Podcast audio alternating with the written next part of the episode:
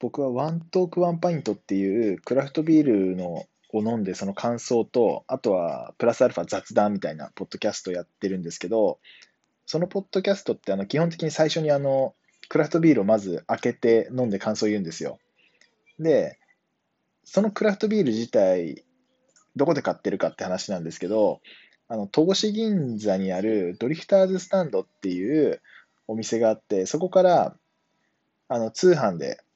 だ大体買ってるんですよね。まあ、本当は店に行きたいんですけど、まあ、ちょっと今、なかなかね、外出しづらい状況ですし、もう